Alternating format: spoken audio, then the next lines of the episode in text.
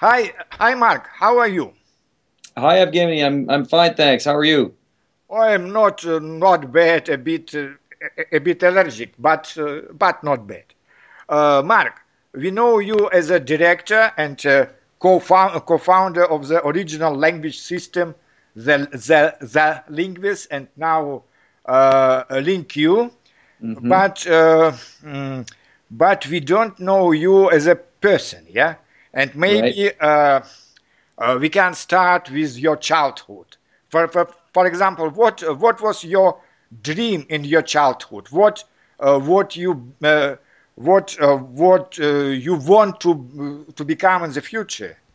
Well, uh, I mean, the biggest dream that I had, I that I remember most is uh, was the dream to um, be a professional hockey player. or Oh, probably the dream to play in the National Hockey League and um, I don't know, win the Stanley Cup. That's uh, those are pretty Uh-huh. typical dreams uh, here in Canada, anyway. Uh-huh. Um, so that certainly was my uh, my dream growing up. Okay. But uh, did you spend your childhood in the, in Canada or uh, maybe in uh, in Japan? Uh, well, I was born in Japan. Uh, obviously, my dad was working there Yeah. uh, and lived there till I was six. Uh-huh. Um, I did play a little bit of hockey there, but obviously uh, I got more keen when I uh, returned to Canada. Uh-huh. Um, but I, I always liked it. I think my dad played uh, hockey, uh, even in Japan, uh, recreationally. And uh, once we were back here in Vancouver, I remember being in school, and some of the other boys were, were playing on uh, on a team. And so I remember coming home, and my brother and I both coming home and asking if we could play too. And um, Ah, we kind of went from there. Uh, And, uh, is, even, uh, is your even later brother on, I was. Uh, is your brother younger than uh, than you or uh, or like elder? My brother is a, a one year older than I am, or Ah, okay. 13 months apart, so we were quite Ah, uh, ah. close. Yeah, yeah, yeah. Okay. And uh, uh, what was your like experience at at school? Were you satisfied with your classes?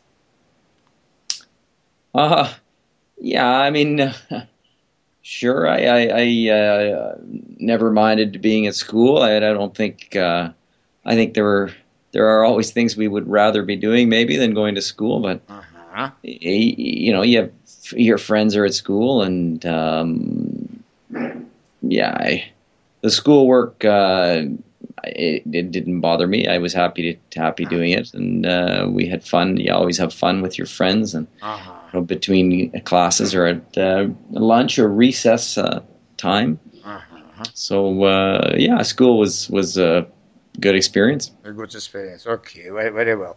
And uh, how uh, how long have you playing uh, hockey or ice hockey?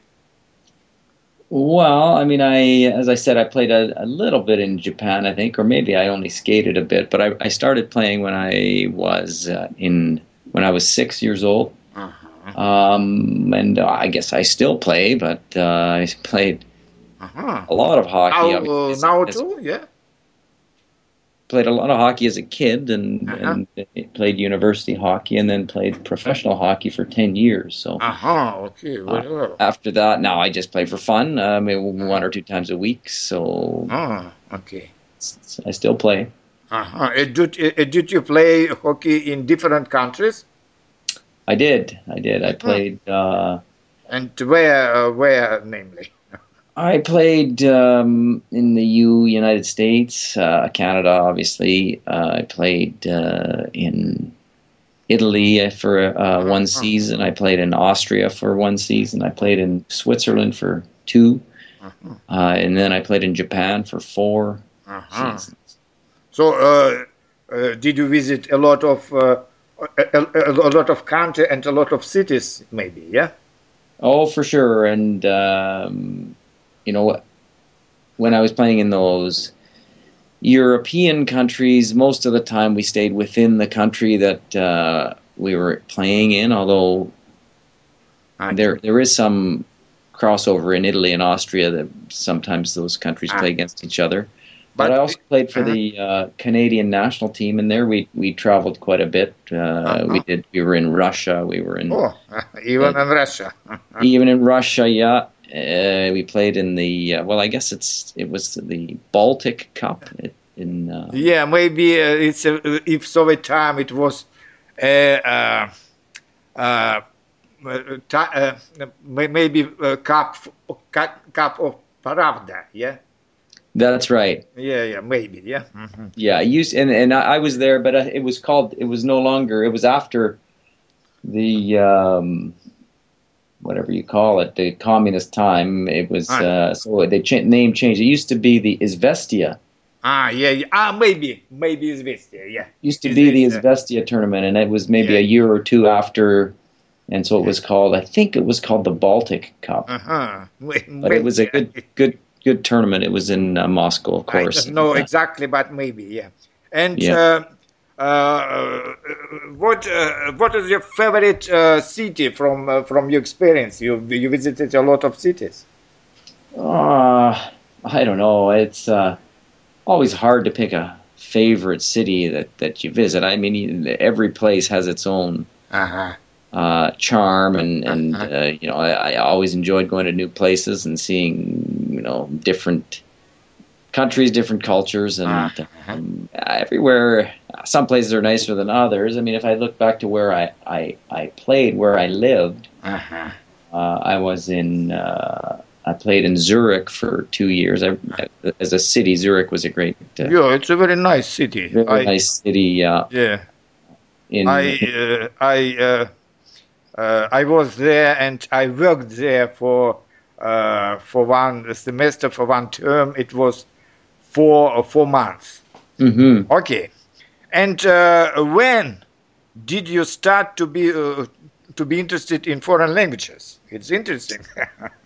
Yeah, well, I um, you know I took French in school, uh-huh. uh, but I have to admit I wasn't very interested, uh, like most other people in, in my class. Yeah. Um, but I would say, you know, uh, uh, it's when the language starts to be meaningful. So when I went to Italy and and uh, I was in uh, a town called Asiago, which is kind of up in the mountains, and uh, there weren't too many English speakers there. So uh, and, and plus, you, you, you know, you're on a team, and most of the team speaks a, a different language. You, yeah. want to learn, you want to understand what people are saying to each other, and, and so then you you're motivated to Uh-huh. Okay. to learn and, and so then I started I tried to learn some Italian while I was there and I was only there for six months so you know I, I could get by but it certainly wasn't uh, And what uh, what foreign languages do you speak now?